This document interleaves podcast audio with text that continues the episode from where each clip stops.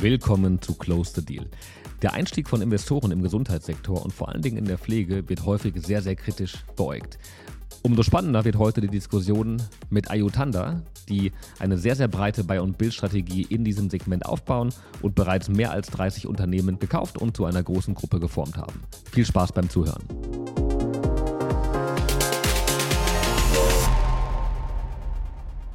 Herzlich willkommen zur 29. Episode von Close the Deal. Wie ihr wisst, spreche ich jeden Freitag mit Persönlichkeiten aus dem M&A und Finance Kosmos und wir diskutieren das aktuelle Marktgeschehen, Trends und Wege, um sich noch ein bisschen erfolgreicher aufzustellen. Ja, Investoren im Gesundheitswesen werden nicht immer gerne gesehen, aber dennoch übernehmen sie doch eine sehr, sehr wichtige gesellschaftliche Rolle. Aber die Kritikerstimmen sind laut, vor allem weil das Bild herrscht, dass auf dem Rücken der älteren Bevölkerung Rendite gemacht wird. So sprechen sich auch bei Umfragen regelmäßig die Mehrheit der Menschen gegen private Investoren im Gesundheitswesen aus. Und auch der Gesundheitsminister Karl Lauterbach selbst hat immer wieder betont, dass er die Privatisierung der Pflege für einen Fehler hält, die aber ehrlicherweise jetzt nicht mehr umzukehren ist.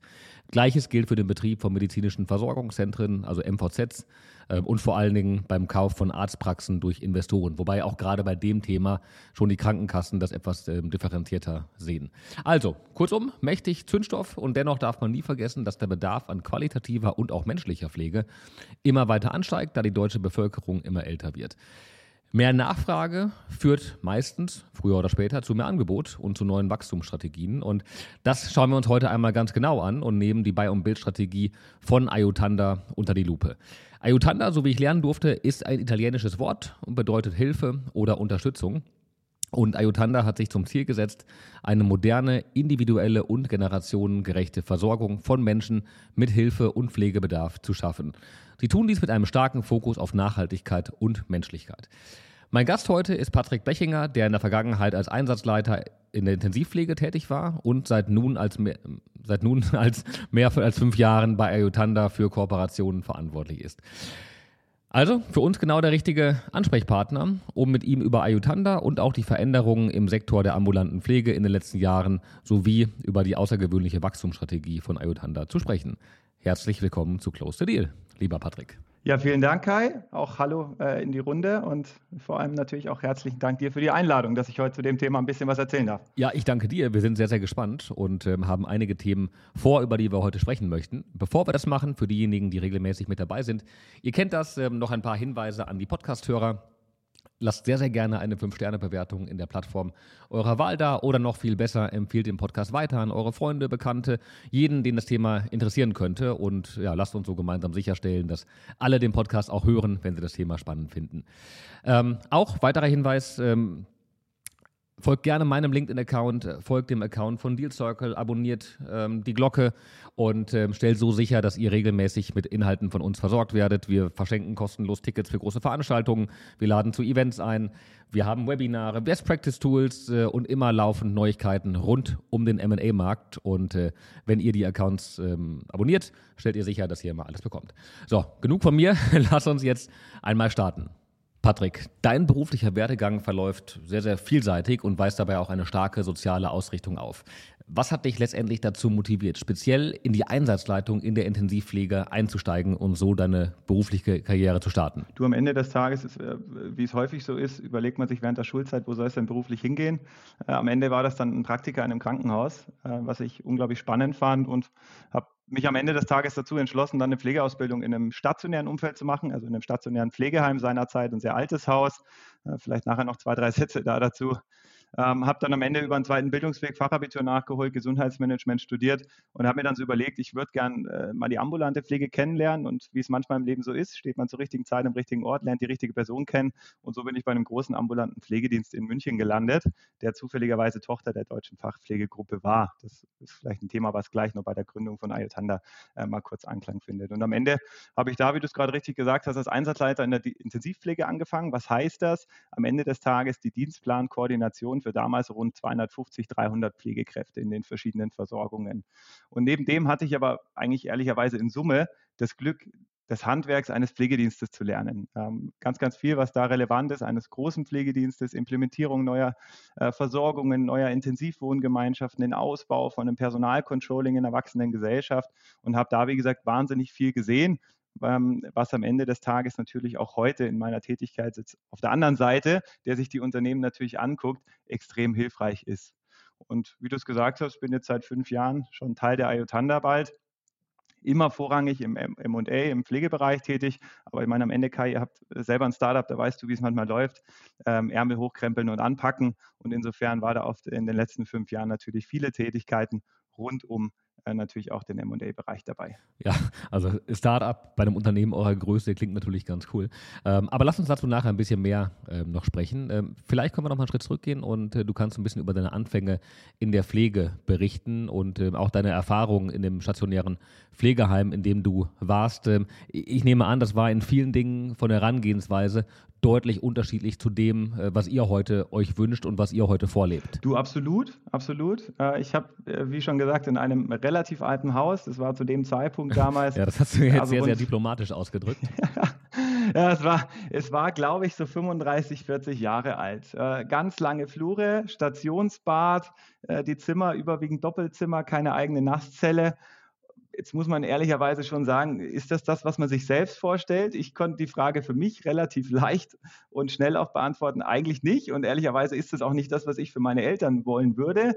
Jetzt muss man natürlich auch noch hinzufügen, also dieses Haus als solches gibt es auch nicht mehr. Das wurde abgerissen, wurde durch einen kompletten Neubau ersetzt.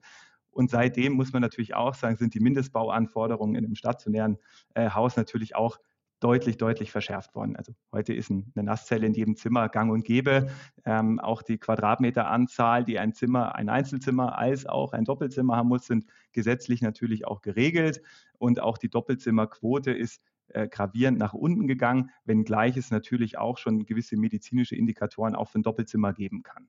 Ja, muss man, also das will das immer nicht nur schlecht reden, ähm, sondern es gibt tatsächlich auch Fälle äh, oder Krankheitsbilder, wo das sehr hilfreich sein kann, wenn eine weitere P Person im Zimmer ist, weil das dem einen oder anderen Pflegebedürftigen auch eine gewisse Ruhe gibt. Ja, absolut, glaube ich dir direkt, kann ich, kann ich gut nachvollziehen. Ähm, du lass uns ein bisschen über Ayotanda sprechen und ähm, da auch auf die Gründungsgeschichte eingehen. Also vielleicht holst du uns mal ein bisschen ab. Ähm, Christoph Schubert hat Ayutthanda gegründet. Ähm, er war aber vorher schon in der Branche lange unterwegs. Erzähl uns doch mal ein bisschen, wie es dazu kam. Du sehr, sehr gern. Ähm, Christoph Schubert hat seinerzeit aus einer privaten Initiative die Deutsche Fachpflegegruppe gegründet. Ich will da jetzt auch gar nicht ewig darüber erzählen. Die ist dann am Ende irgendwann groß geworden. Als er rausgegangen ist seinerzeit, kam so ein bisschen die Idee und auch die Vision, die im Kopf schon gearbeitet hat. Ich, das kann es nicht gewesen sein. Und ich habe da eigentlich schon immer die Vision gehabt, die ich bis heute noch nicht so umsetzen kann. Und ähm, getreu dem Motto, das zweite Haus ist immer das bessere Haus, ist am Ende des Tages dann die Ayotanda vor sechs Jahren entstanden mit der klaren Vision, der Problemlöser für Hilfsbedürftigkeit zu sein. Und da den klaren Ansatz, egal was, also das kann eine individuelle Lösung sein äh, aus Dienstleistung und Produkt. Und das ist so ein Punkt, da reden wir nachher sicherlich auch nochmal so ein bisschen drüber. Ähm, das kann egal wann, also da ist auch die zeitliche Komponente, egal zu welcher Zeit, ob das stundenweise, tagesweise, monatsweise oder auf Abruf ist und egal wo. Obgleich der Fokus unserer Versorgungen immer erstmal die eigene Häuslichkeit ist des Klienten, sofern diese nicht mehr ausreicht oder vielleicht auch nicht mehr die geeignete ist. Ne? Also ist im Verlauf der Pflegebedürftigkeit und mit Zunahme kann das natürlich auch sein. Gibt es da A, temporäre Angebote, die wir machen?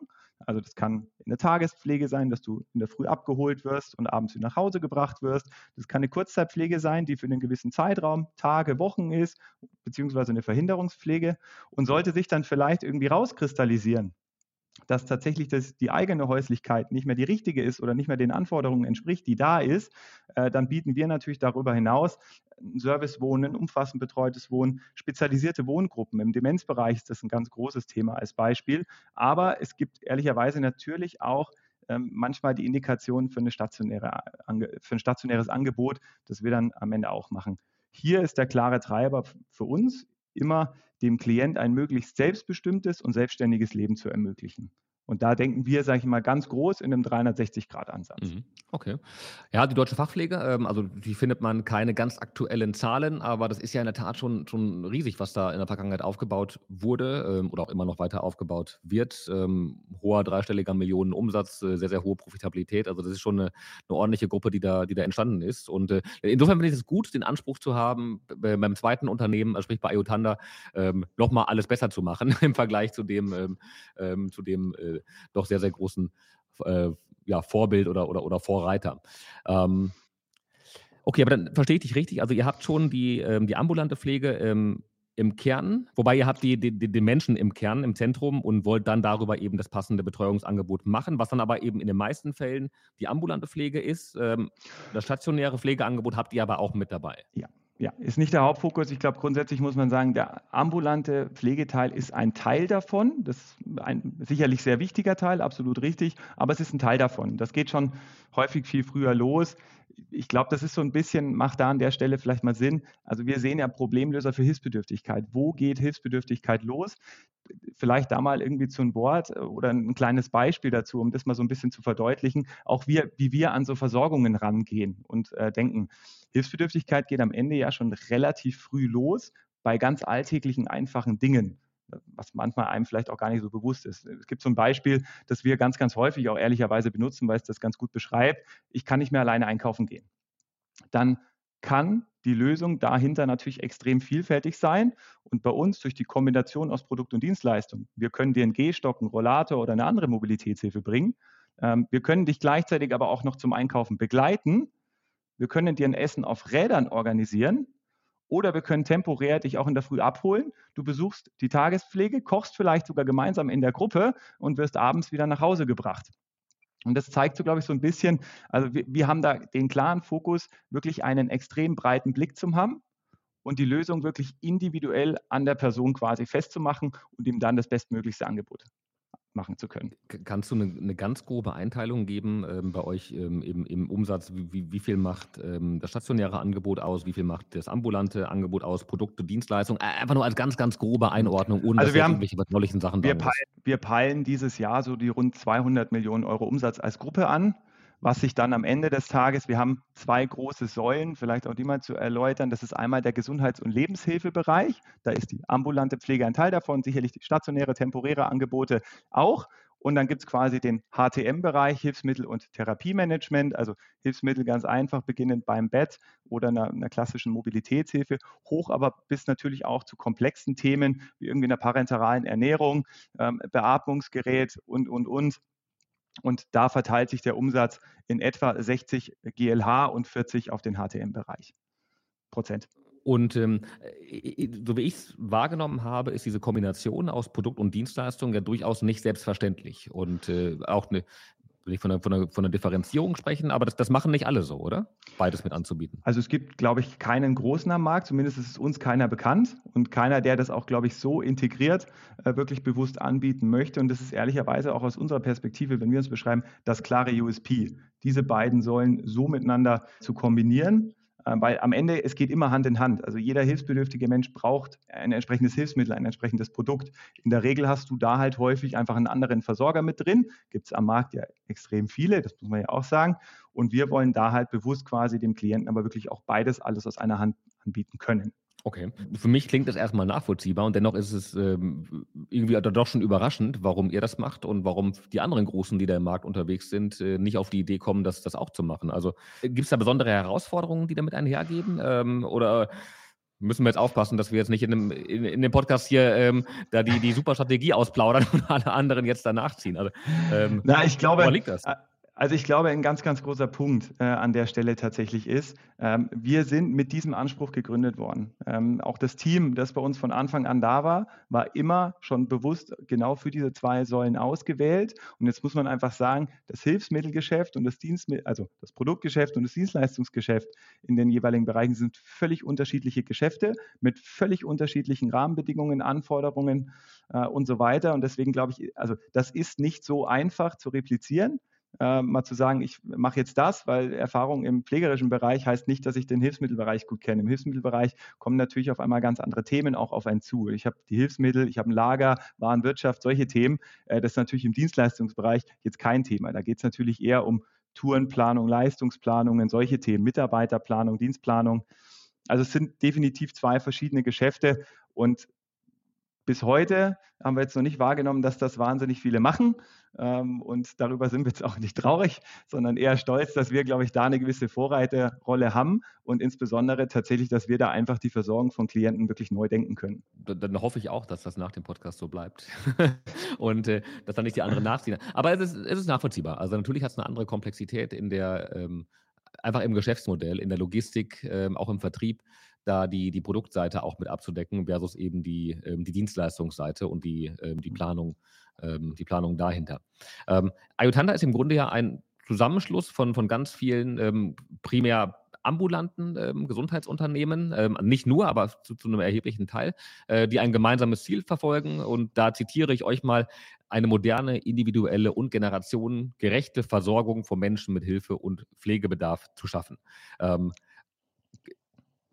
kann man das ähm, Geschäftsmodell irgendwie auf, auf, ähm, auf ein, zwei Dinge runterbrechen, warum das bei euch anders und moderner passiert als bei den anderen Pflegeunternehmen im Markt? Du, ich glaube, tatsächlich, was bei uns einfach der, der relevante Punkt ist, äh, wir denken ganz breit und in allen verschiedenen Leistungsarten, von ganz niederschwellig bis hochkomplex, bis spezialisierte Versorgungen und haben da natürlich, sagen wir auch viele Konzepte, Quartierskonzept, betreutes Wohnen, äh, Tagespflege, Servicewohnen, umfassend betreutes Wohnen unter einem Dach und versuchen da wirklich bewusst immer neue Konzepte äh, zu entwickeln und versuchen da auch tatsächlich neue Wege zu gehen. Man kann das jetzt auch mal aus der anderen Perspektive sehen. Auch beim Recruiting, jeder, der auf unsere Homepage guckt, äh, der sieht, glaube ich, relativ schnell, dass wir relativ bunt sind. Wir sind nicht Standard. Ähm, bei uns sieht man vielleicht auch nicht, was man sehr häufig sieht, ich will das jetzt gar nicht so böse darstellen, diese verbundenen zwei helfenden Hände, äh, sondern bei uns ist bewusst, wir wollen modern, wir wollen peppig sein und äh, natürlich auch intern in dem, was wir tun, äh, versuchen wir möglichst digital unterwegs zu sein, versuchen da an vielen Stellen, sage ich jetzt mal, immer auch so gut wie es geht, digitale Lösungen anzubieten, sei es in der Pflegesoftware selber, in der Art, wie die Pflege erbracht wird als Beispiel, digitale Tourenleistungserfassung, Dokumentation sprachgesteuert. Ähm, äh, sind wir gerade in einem Testlauf mit einem Tool aus KI, das die relevanten äh, KPIs durch das Diktierte versteht. Also sprich, wenn ich jetzt einen Blutdruck diktiere und, und weitere Themen, dann schnappt er sich einen systolischen, diastolischen Blutdruck und trägt gleich eine Vitalzeichendokumentation ein.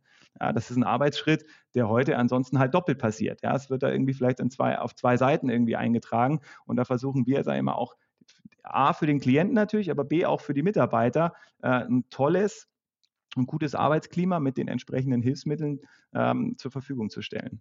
Ja, also das kann ich mir in der Tat als großen Unterschied vorstellen im Vergleich zu den ähm, äh, sehr, sehr alten ähm, Pflegeinstituten oder, oder Unternehmen, äh, stationären Pflegeheimen, so wie du es gerade aus deiner Vergangenheit beschrieben hast, die da alle so vor, im Kleinen für sich selbst vor sich her wuscheln. Und äh, da habt ihr natürlich dann eine andere, einen anderen Professionalisierungsgrad, den ihr da mit, mit, hineinbringen könnt, äh, einfach aufgrund eurer Größe und vielleicht äh, auch der Kapitalstärke. Die, da, die dahinter ist. Ähm, du hast auch gerade im Vorgespräch immer wieder ähm, die, die unprofessionellen Strukturen im Gesundheitswesen äh, und vor allen Dingen im Pflegebereich angesprochen. Welche Probleme ergeben sich denn aus diesen Strukturen heraus von den Unternehmen, die das eben noch nicht so machen, wie, wie ihr das jetzt gerade aufbaut? Ich würde das jetzt vielleicht sogar noch sogar ein bisschen auf das System erstmal ausweiten und, und da vielleicht mal so ein paar Beispiele bringen. Ne? Also es, man, es ist ja heute gang und gäbe, dass man sich, wenn man ein Bahnticket möchte, dass man nicht mehr an den Schalter geht und sich dann ein papiergedrucktes Ticket kauft. Sondern Klappt mal besser, mal schlechter. Ja, eigene Erfahrung. aber ich sag mal, mittlerweile ist es ja wirklich eher so, du kaufst dir am Smartphone dein Ticket, steigst in den Zug ein, hast deinen QR-Code, der wird gescannt und das Thema ist erledigt und du hast keine einzige Seite Papier mehr in, deinem, in deiner Tasche drin. Im Gesundheitswesen ist es teilweise leider, muss man fairerweise sagen, heute noch so. Wir haben Rezepte auf Papier, äh, wir haben Verordnungen für Krankenpflegeleistungen, Hilfsmittel, die werden heute noch auf Papier gedruckt, werden dann ausgefüllt und Achtung, werden teilweise noch per Fax versendet, äh, weil ein Faxnachweis vonnöten ist. Ähm, wir haben Kostenträger, die trotz dessen, dass es einen elektronischen Datenträgeraustausch gibt, der auch tatsächlich im Einsatz ist, haben wir noch Kostenträger, die die Rechnung als Papier haben wollen. Und einen Leistungsnachweis, der erbracht worden ist, auch in Papierform. Also da muss man, glaube ich, grundsätzlich auch schon sagen, da ist äh, die Rahmenbedingungen ähm, müssen da an gewissen Stellen definitiv noch angepasst werden. Ja, und so Themen wie E-Rezept, E-Verordnung, ich will das jetzt gar nicht lang ausdiskutieren, aber das ist ja schon Themen, die gerne seit vielen Jahren irgendwie immer wieder nach hinten geschoben werden, obwohl das aus meiner Sicht absolut notwendige Dinge sind. Ja. Wenn man dann mal eher so ein bisschen auch auf die Unternehmenssicht guckt, ja, natürlich ein Großteil, wenn man jetzt mal so vielleicht auch mehr so in Richtung Pflegeunternehmen auch guckt, das sind natürlich kleine Unternehmen, da ist häufig auch natürlich eine gewisse Abhängigkeit an die Führungskraft, an die Inhaberinnen, Inhaber natürlich auch da, allein schon aufgrund der Unternehmensgröße. Ähm, auch aufgrund der Unternehmensgröße habe ich in der Regel natürlich keine einzelnen Abteilungen, äh, Finanzbuchhaltung, Recruiting, Marketing, sondern so doof wie es klingt, das sind natürlich häufig Chefthemen, ähm, die dann nebenbei gemacht werden müssen natürlich, weil sie absolut notwendig sind. Ja, oder auch eine Expertise in der Einführung von einem digitalen System. Also auch wenn dann tatsächlich mal eine E-Verordnung, ein E-Rezept kommt, dann brauche ich natürlich auch die Voraussetzungen, dass ich es auch verarbeiten kann. Es gibt den einen oder anderen, der da vielleicht jetzt noch nicht die beste und aktuellste Software hat, die da schon gerüstet für ist. Ähm, und dann brauche ich natürlich auch eine Expertise, so ein System zu überführen. So eine Systemüberführung, das ist bei einem Pflegeunternehmen das Herzstück. Ähm, das ist jetzt auch sicherlich ein Thema, was man nicht unterschätzen darf. Und das ist natürlich auch ein Bereich, wir kommen da sicherlich später noch dazu, äh, wo wir entsprechende Teams, also A, die Lösungen natürlich, aber auch die Teams haben, die da vor Ort natürlich äh, unterstützen und einen, einen, absoluten Support in solchen Bereichen geben. Und dann hast du es natürlich auch schon gesagt, ist das natürlich hier und da auch so ein Invest-Thema. Ja? Also auch irgendwie eine Software äh, in einer gewissen Größe anzuschaffen, ist natürlich auch ein, ein finanzielles Thema, ja? wo jetzt vielleicht ein kleineres Unternehmen eher nicht die Bereitschaft hat oder vielleicht auch nicht ganz die finanziellen Mittel hat, sich da entsprechend aufzustellen. Hm. Da beschreibst du ja schon fast eine, ähm, ja, eine schizophrene ähm, Situation, dass einerseits von der Politik ähm, in Frage gestellt wird, ob die Privatisierung ähm, vom, äh, vom Pflege- und vom Gesundheitssektor ähm, überhaupt der richtige Schritt war. Auf der anderen Seite die Regulatorik Schritt für Schritt richtigerweise verschärft wird, was aber dann vor allen Dingen die vielen kleinen äh, inhabergeführten Heime ähm, vor große Probleme stellt, die, diese Anforderungen dann auch so umsetzen zu können, ähm, was dann ja im Endeffekt da, da, dafür spricht, dass da eine ähm, größere Gruppe geschaffen wird oder mehrere größere Gruppen geschaffen werden, ähm, die dann eben die, die Anforderungen überhaupt nur umsetzen können. Absolut, absolut. Also da muss man tatsächlich auch sagen, für diejenigen, die sich jetzt mit dem Pflegemarkt oder mit dem Gesundheitsmarkt noch nicht ganz so äh, befasst haben, also ähm, wir verhandeln insbesondere jetzt in den, in den Dienstleistungspartnern haben wir eine Vergütungsverhandlung, die jährlich mit Kostenträgern geführt wird. Und auch das ist heute ein, jetzt einmal nicht mehr einfach, man sitzt sich schnell zusammen und geht drei Minuten später raus äh, und hat da eine neue Vergütung, sondern es ist mittlerweile natürlich auch hochkomplex. Ähm,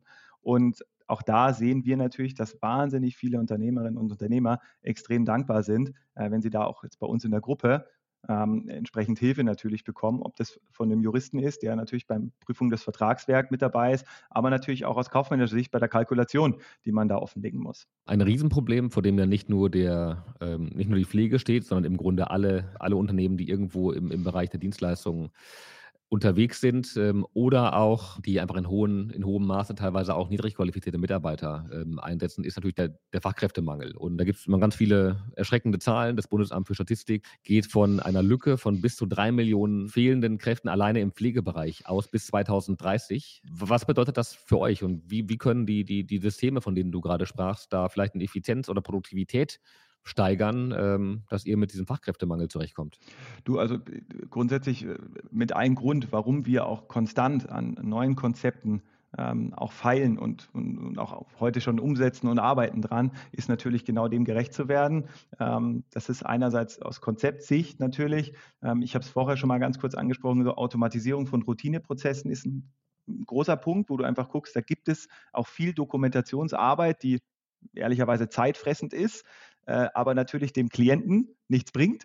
Ähm, und das ist sicherlich ein Thema, wo wir sagen wir, immer auch die Gratwanderung zwischen äh, gleichzeitiger Entlastung für die Mitarbeiter, aber auch natürlich einer gewissen Steigerung der Effizienz. Einfach gucken, dass wir uns da weiterentwickeln und da uns für die Zukunft aufstellen. Und auch ein ganz großer Punkt ist tatsächlich das, was wir ja durch eben unseren breiten Ansatz können, eine optimale Leistungskombination, ja, wo ich einfach eine Vielzahl an Personen, also es gibt eine 24-Stunden-Betreuung, die wir entsprechend vermitteln, sodass quasi eine gewisse hauswirtschaftliche Unterstützung schon da ist, was heute im Ist teilweise auch man, manchmal im ambulanten Bereich von Pflegekräften mit erbracht wird. Und der, das ergänzt am Ende des Tages vielleicht noch durch das optimale Hilfsmittel, kann man da vielleicht, glaube ich, auch äh, gut was erreichen. Und da ähm, gibt es bei uns ganz, ganz große Teams, die sich Tag ein, Tag aus genau damit befassen, dass wir da äh, entsprechend äh, gut gerüstet sind. Also in dem Fall dann wirklich Unternehmensgröße ähm, für den Menschen, um dadurch Dinge zu ermöglichen, die, die für kleine ähm, stationäre Einrichtungen, aber auch für kleine ähm, ambulante Pflegebetriebe ähm, kaum, kaum möglich sind, so, so umzusetzen. Ähm, genau. Die Veranstaltung heute heißt ja ähm, Bei und Bild. Ähm, und ähm, lass uns darauf ein bisschen eingehen. Denn wie wächst ihr? Ausschließlich organisch und oder durch Bei und Bild? also Sowohl als das, auch. Hol uns da mal ab. Also ähm, äh, warum so stark durch, durch Buy und Bild? Warum nicht nur organisch? Ich habe verstanden, euer System hat ganz, ganz, ganz viele Vorteile. Warum ähm, äh, macht ihr das dann nicht rein organisch, um euer Prinzip direkt so durchzusetzen? Also ich glaube, wir, wir haben da, ähm, das ist schon ein bisschen länger her, immer so ein Drei-Phasen-Modell ähm, gehabt, das wir eigentlich ehrlicherweise bis heute an der Stelle auch verfolgen. Ähm, und zwar, damit wir das, was wir tun, auch entsprechend umsetzen können, braucht es vor allem spannende Menschen und spannende Unternehmer. Insbesondere als Unternehmerinnen und Unternehmer ist da ganz, ganz wichtig.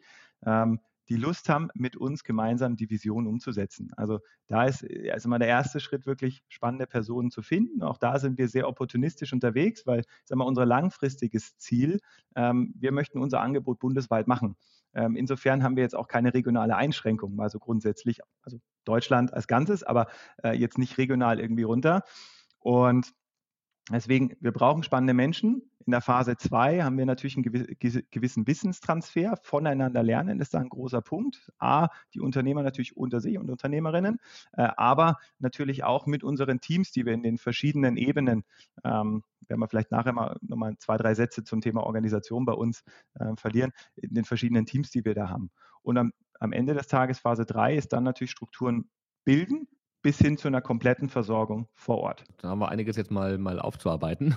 Ähm, bevor wir das machen, nochmal der Hinweis an die, an die Zuhörer. Ähm, wie ihr wisst, wir freuen uns immer sehr, wenn wir das Ganze hier interaktiv machen. Ähm, also gerne jederzeit Wortmeldungen geben. Ich nehme euch dann mit dazu. Eine Wortmeldung sehe ich immer noch, weil ich glaube, das ist immer noch der positive Hinweis am Anfang, dass der Ton zu hören war. Ähm, in, insofern ähm, gerne äh, das Handzeichen geben und äh, ich nehme euch mit rein und wir können direkt gemeinsam miteinander diskutieren, Fragen stellen, Erfahrungen austauschen. Ähm, würde uns sehr freuen. Patrick, dann lass uns ähm, einmal weiter durchgehen. Ähm, also habt verstanden, warum Sinn macht für euch, sowohl organisch zu wachsen als auch durch Buy und Build. Die Partnerschaftsmodelle hast du gerade schon kurz beschrieben, wie das äh, in, in, in, den Phasen passiert. Kann, kannst du mal ein paar Beispiele nennen für, für ähm, erfolgreiche Akquisitionen, die ihr durchgeführt habt? Du, ich, ich denke, also da gibt es viele. Ich würde jetzt tatsächlich mal zwei Sachen rausziehen. Das ist ähm, erstmal natürlich A, wenn man mal guckt, wir sind äh, als Beispiel 2019 in der Region äh, Südost, so ähm, Sachsen, Thüringen, insbesondere auch Bayern, äh, gestartet, damals mit der Akquisition der Pflege mit Leidenschaft Gruppe, ähm, hatten damals irgendwo mit 350 Personen gestartet. Wenn man heute in 2023 äh, mal auf die Ayutthaya Südost äh, guckt, dann reden wir da irgendwo von über 1300 Mitarbeitenden in dem Bereich. Und das ist einmal diese gute Kombo aus tatsächlich Projekten umgesetzt, neue Initiativen gestartet und natürlich die eine oder andere Akquisition in dem Bereich natürlich auch noch gehabt. Und ich sag mal, zweiter, glaube ich, ehrlicherweise, wenn man es mal an der Gruppe festmacht, äh, wir sind vor äh, sechs Jahren gestartet, äh, am Ende des Tages fünf Personen in einem kleinen Büro in München. Ähm, wenn ich es jetzt mal auf, äh, auf eine Personalzahl äh, hochsage, wir sind im Moment bei rund äh, 3000 Mitarbeiter in, in der Gruppe. Äh, was daraus in sechs Jahren entstanden ist. Also ich glaube, das allein ist ein, ein riesengroßes Beispiel, das erfreulicherweise, äh, darauf sind wir, glaube ich, auch sehr, sehr stolz und können wir auch sehr, sehr stolz sein, dass am Ende des Tages wir auch das schon ähm, hinbekommen haben. Das ist in der Tat beeindruckend. Also ich, ich denke immer schon, wir wachsen stark mit unseren 80 Mitarbeitern nach fünf Jahren, aber 3000 nach sechs Jahren, äh, da haben wir noch ein bisschen was vor, ähm, was wir dann im nächsten Jahr vielleicht noch irgendwie schaffen müssen. Ähm, nee, Spaß beiseite. Ähm, also in der Tat eine, eine beeindruckende äh, Wachstums- und Erfolgsgeschichte, die in den letzten Jahren da, da aufgebaut habt. Was muss denn ein Target mitbringen, damit das für euch interessant ist? Also in Bezug auf vielleicht einen Standort oder auch das, das Leistungsspektrum, Größe. Ähm, also ich sehe es ja immer bei uns, wir vermitteln euch ja auch sehr, sehr regelmäßig Transaktionen und äh, ihr habt auch schon zwei, drei Deals erfolgreich über und abgeschlossen, ähm, vielleicht sogar mehr.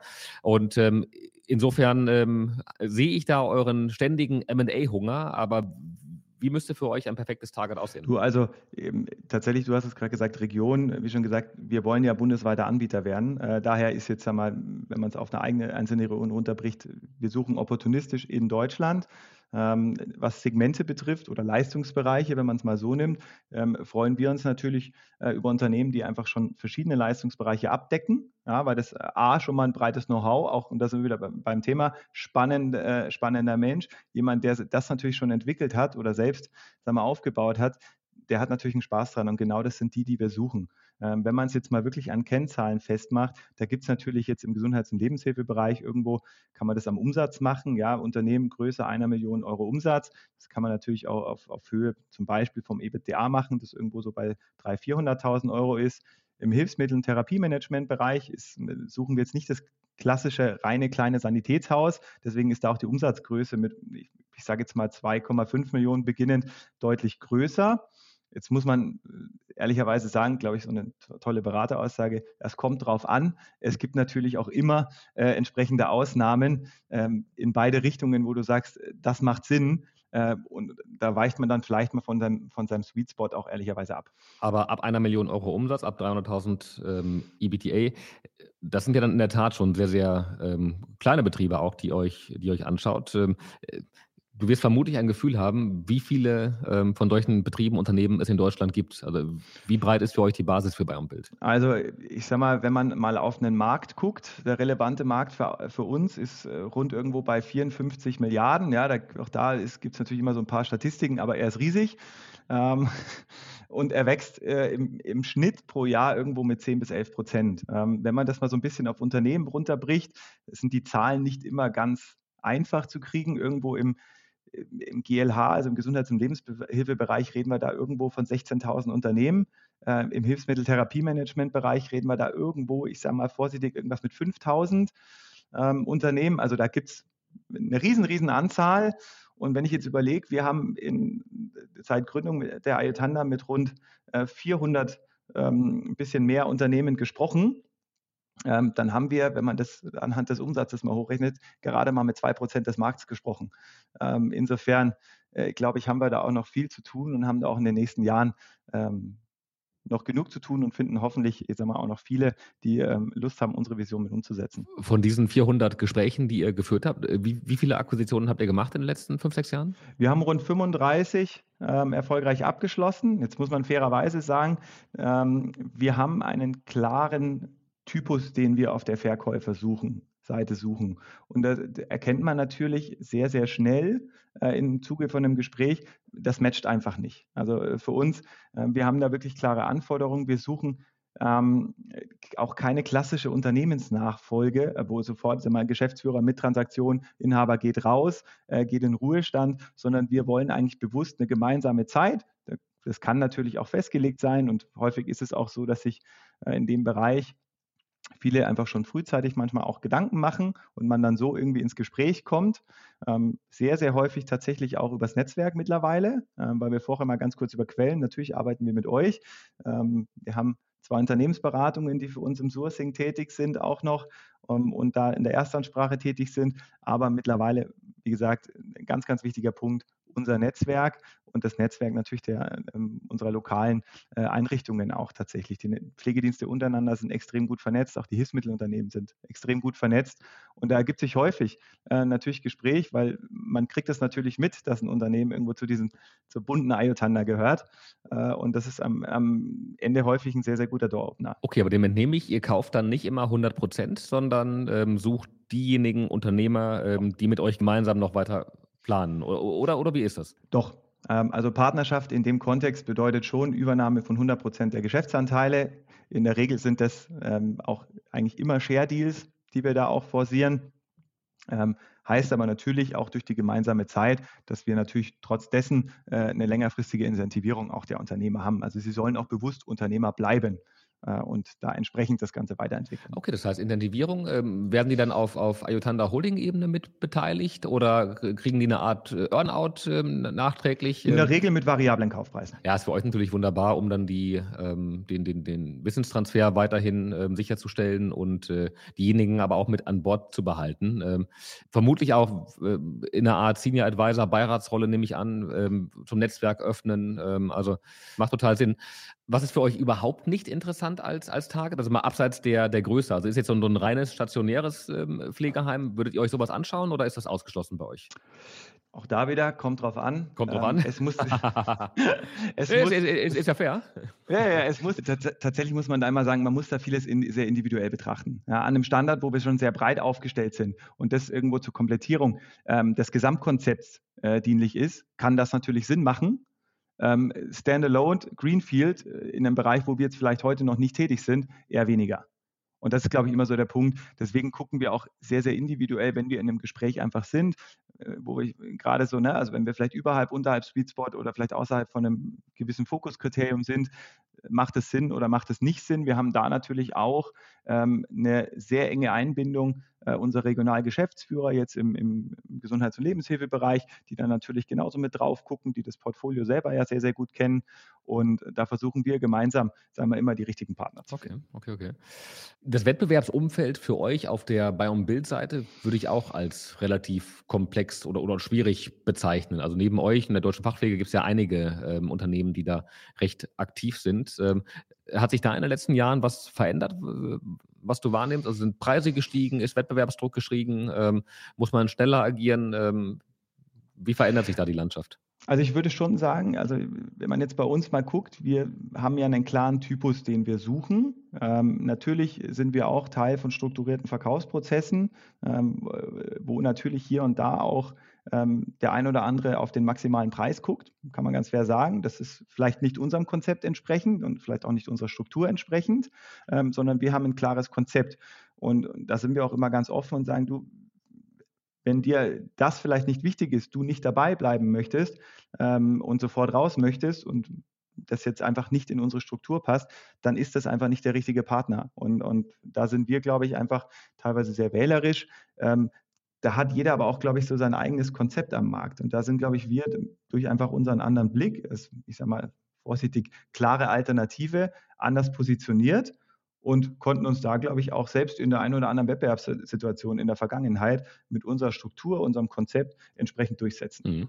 Ähm, wie wichtig sind bei euch die ESG-Kriterien bei der Auswahl der, der Targets? Du, das ist natürlich ein Punkt, der im Zuge einer Due Diligence absolut mit beachtet wird und auch drauf geguckt wird. Jetzt vielleicht mal vor die Klammer gezogen, äh, eine Inhaberin und Inhaber von einem Pflegeunternehmen, die häufig von der Ausbildung her auch ein Krankenschwester, Krankenpfleger äh, irgendwas der sind, die haben ohnehin ja erstmal grundsätzlich schon einen sehr sozialen Fokus. Das ist, glaube ich, schon mal ein wichtiger Punkt. Ähm, darüber hinaus beobachten wir auch ähm, immer mehr, dass wahnsinnig viele Themen heute schon umgesetzt werden. Ähm, E-Mobilität ist da ein großes Thema. Ja, viele, viele Pflegedienste fahren heute schon mit einer E-Flotte rum. Jetzt muss man auch sagen, in dem Bewegungskreis oder Bewegungsradius, in dem sich die Autos bewegen, in der, in der Morgentour oder in der Abendtour, da sind Reichweiten selbst von Kleinwagen auch eigentlich ausreichend. Ähm, darüber hinaus haben wir allein schon gesetzlich gefordert, schon immer extrem hohe Standards bei Arbeitssicherheit und Gesundheitsschutz. Ähm, die wiederum werden auch tatsächlich in jährlich stattfindenden Qualitätsprüfungen überprüft. Also da wird auch tatsächlich drauf geguckt schon äh, ganz aktiv.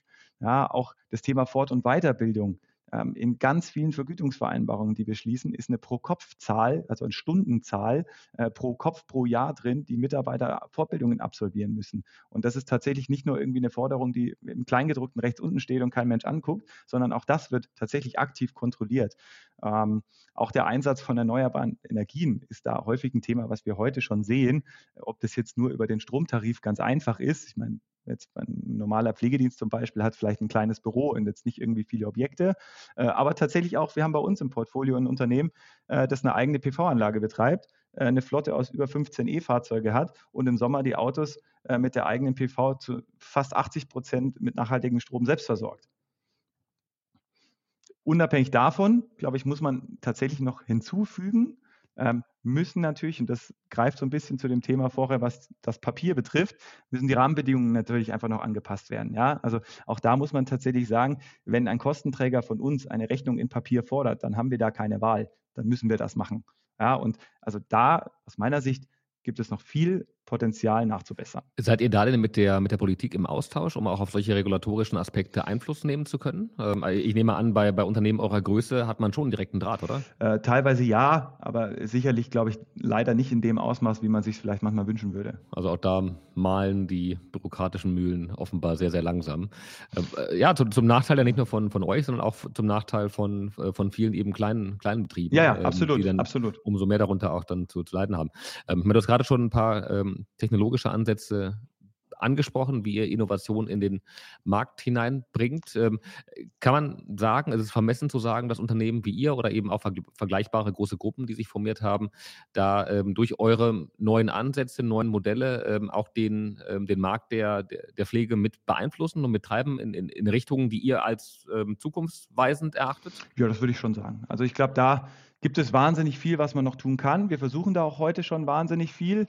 Ähm, und da muss man natürlich immer auch gucken, wie wir da gemeinsam bestmöglichst vorankommen. Und da ist dieser Wissenstransfer natürlich auch extrem hilfreich, der intern ähm, in unseren Gesellschaften und zwischen den Gesellschaften stattfindet. Die Zeit neigt, sich zum Ende, aber darauf würde ich jetzt in der Tat gerne noch mal etwas deutlicher eingehen. Ähm, hatte eingangs ja so ein bisschen ähm, die öffentliche Wahrnehmung angesprochen, dass ähm, gerade durch Private Equity ähnliche Strukturen oder eben große Betriebe, die sich formieren, da vielleicht äh, äh, Rendite gemacht werden soll auf dem Rücken der, der älteren Bevölkerung äh, und dass da auch eine öffentliche Debatte immer wieder entsteht. Ähm, wie nehmt ihr das wahr? Ähm, erzeugt das Druck auf euch? Ähm, fühlt ihr euch gänzlich missverstanden? Ich glaube tatsächlich, also ich würde sagen, wir versuchen, und das ist ja unser klares Ziel, ein bestmögliches Angebot zu machen. Das funktioniert. Ehrlicherweise muss man da natürlich sagen, wir investieren da konstant, ja, also auch als, als, als Gruppe.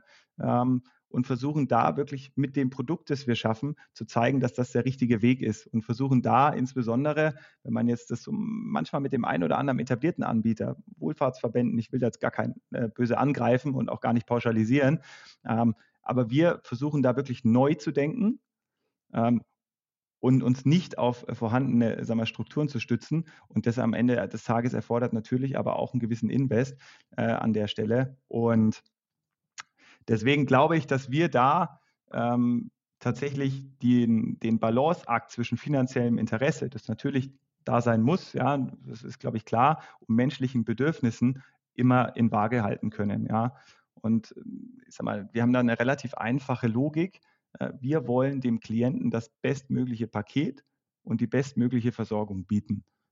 Und am Ende, relativ vereinfacht gesagt, zumindest zeigt sich das auch, ähm, führt das auch dazu, dass man Geld verdient. Und ich glaube, so kriegt man den Einklang ähm, zwischen diesen beiden Welten am Ende auch hin. Geld verdient werden kann natürlich auch durch äh, Kosteneinsparungen und durch, äh, ähm, durch, durch ähm, eben Kürz Kürzungen. Ähm, also wenn man es mal ähm, provokativ formulieren würde. Ne? Ähm, und was ich regelmäßig auch in der Vorbereitung gelesen und wahrgenommen habe, waren dann eben genau diese, diese Ängste, Mensch, wenn das Fremdkapital finanzierte Übernahmen sind, natürlich muss irgendwo die, die, die Zinslast und die Tilgung müssen irgendwie erbracht werden. häufig werden die Immobilien, äh, wenn es welche gibt, jetzt bei euch weniger ein Thema, aber die werden dann häufig auch noch an separate Immobilieninvestoren äh, verkauft und ähm, ähm, ähm, darüber müssen dann Mieten abgeführt werden. Also ist immer so das, das Bild, die Sorge, dass ähm, durch ähm, größere, professionell und, und renditegeführte ähm, ähm, Gruppen, dass dadurch einfach die Kostenstruktur massiv erhöht wird, was dann im Endeffekt nachher zum Leidwesen ist der, der, der Pflegebedürftigen. ich ich glaube ehrlicherweise, da kann man sagen, das ist leider häufig eine Vermutung. Ja, ehrlicherweise, wenn man dann tatsächlich mal drauf guckt, ähm, also es gibt gewisse Mindestregeln, die wir ja ohnehin qualitätstechnisch einhalten müssen. Ja, also ein gewisses Einsparen, das funktioniert vielleicht in anderen Branchen viel einfacher, jetzt übertrieben gesagt, weil ich da jetzt vielleicht keine Mindestbesetzung habe, keinen Personalschlüssel habe, den ich einhalten muss, der auch fest vereinbart ist, der auch kontrolliert wird. Und wenn der nicht eingehalten wird, ehrlicherweise auch tatsächlich extrem negative Konsequenzen haben kann, ob es wirtschaftlich jetzt oder im Worst Case sogar bis zu einer Schließung. Ähm, insofern muss man sagen, gibt es da wahnsinnig viele Regeln. Ähm, und du hast es gerade gesagt, Immobilien, wir haben, sind ja äh, an vielen Stellen Betreiber auch von Immobilien. Das ist ja das, was ich eingangs mal gesagt habe. Also wenn das die eigene Häuslichkeit nicht mehr das Richtige ist, aber auch da halten wir uns als Käufer fern. Also Immobilien ist nicht unser Thema.